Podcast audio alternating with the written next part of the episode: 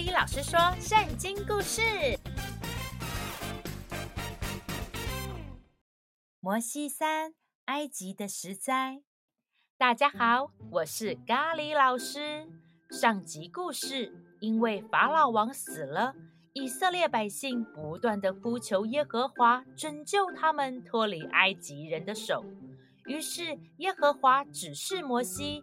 要他去到新的埃及法老王面前，要求他让以色列百姓离开埃及。面对摩西的要求，新的法老王会如何做呢？让我们一起来听今天的故事吧。摩西来到新的埃及法老王面前，对他说：“耶和华以色列的神这样说：让我的人民离开这里。”叫他们可以在旷野敬拜耶和华。法老王回答：“哼，耶和华是谁呀？我为什么要听他的话，让以色列人离开？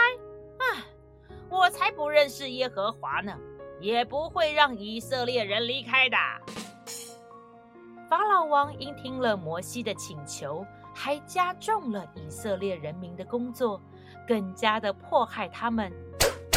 于是耶和华对摩西说：“你在法老王面前行一件神奇的事吧。”摩西就来到法老王面前，他把手杖丢到地上，手杖就变成了蛇。法老王看见，然后说：“哈哈，这种小把戏我们也会。”法老王旁边的术士用他们的巫术把手杖都变成了蛇，但是摩西的手杖却吞了他们的手杖。即便如此，法老王的心里刚硬，还是不肯听他们的话。耶和华又吩咐摩西说：“明天你将要在法老王面前击打河里的水。”隔天，摩西就在法老王面前举起手杖，击打河里的水，河里的水就变成了血，形成了血灾。河里的鱼死了，河水发臭了，埃及人也不能喝这河里的水，只能挖地里的水，喝井水。即便如此，法老王还是转身回到宫里去。也不把这事放在心上，于是耶和华又对摩西说：“我必用青蛙击打埃及全地。”隔天，青蛙灾降临，超多的青蛙跳进了法老王的宫殿里，跳到法老王的床上，甚至跳到所有人的身上。怎么这么多青蛙？啊、青蛙！救命啊！好多青蛙！啊、青蛙！不要追我啊！于是法老王把摩西叫了过来，对他说：“哎呀，请你们恳求耶和华，让青蛙离开我和我的人民，我就让以色列民离开这里，使他们可以向耶和华献祭。”摩西回答说：“请你告诉我。”我要在什么时候恳求耶和华除灭青蛙，使青蛙离开你和你的宫殿？就是明天，就照着你的话行吧，好叫你知道，没有神能够像耶和华一样。到了明天，果然所有的青蛙都死了。法老王一见灾祸平息了，就心里刚硬，不肯听他们的话。之后，耶和华又降下一场又一场的灾难，像是狮子灾，让埃及的尘土都变成了狮子，人民都被狮子咬得痛苦的不得了。好痒啊！好痒啊！哎呦，我不舒服啊！苍蝇灾，一堆苍蝇充满着埃及全地。瘟疫。让无数的牲畜因此而死亡。疮灾，成人的身上长出了许多起泡的疹子。冰雹灾，天降冰雹，砸伤了许多人民与农作物。蝗灾，蝗虫大军来袭，吃尽了所有的食物。黑暗之灾，三天三夜，埃及全地夜色灰暗，看不见太阳。即便如此多的灾难降临，法老王的心仍旧刚硬。于是耶和华对摩西说：“我要再使一种灾祸降临到法老王和埃及，然后法老王必让你们离开这里。”以色列全体会众把羊羔宰杀，他们要取血，涂在房屋两边的门柱和门楣上。这血要在你们居住的房屋上做你们的记号。我击打埃及地的时候，一看见这血，就越过你们去。灾祸必不会临到你们身上，毁灭你们。到了半夜。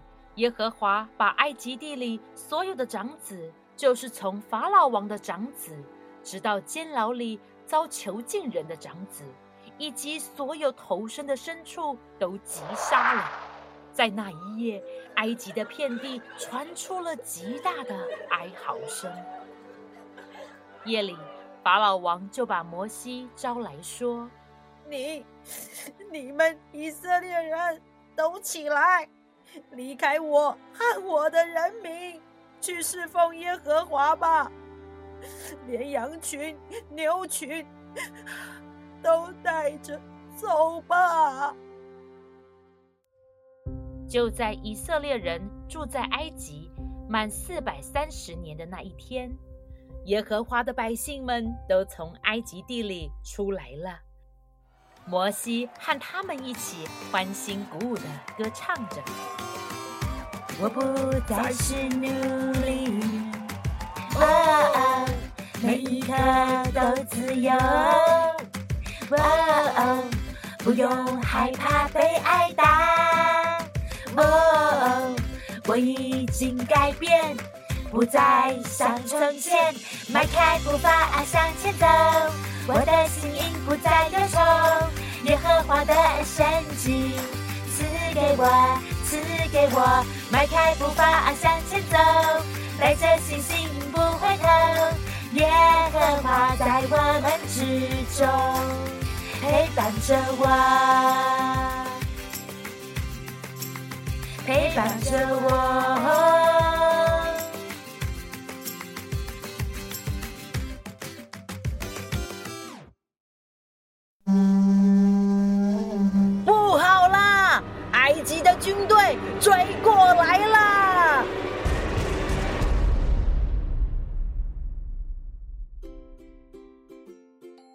小星星们，今天的故事就说到了这里。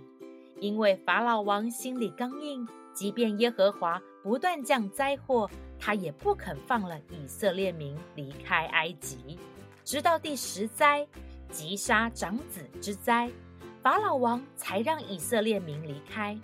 咖喱老师想着，如果法老王的心不那么刚硬，或许他和埃及的人民也不用受那么多的苦难。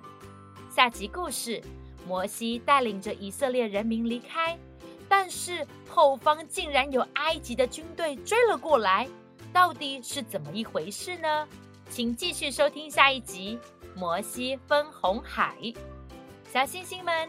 这集故事想要问大家：摩西叫以色列人民在门柱和门楣上涂上羊羔的血，让击杀长子的灾祸越过了以色列人。你们知道为了纪念这一天，耶和华把它称为什么节吗？可以和你的家人朋友们讨论哦。最后，如果你喜欢我们的频道，别忘了分享给你所有认识的人。我是咖喱老师，我们下次见，拜拜。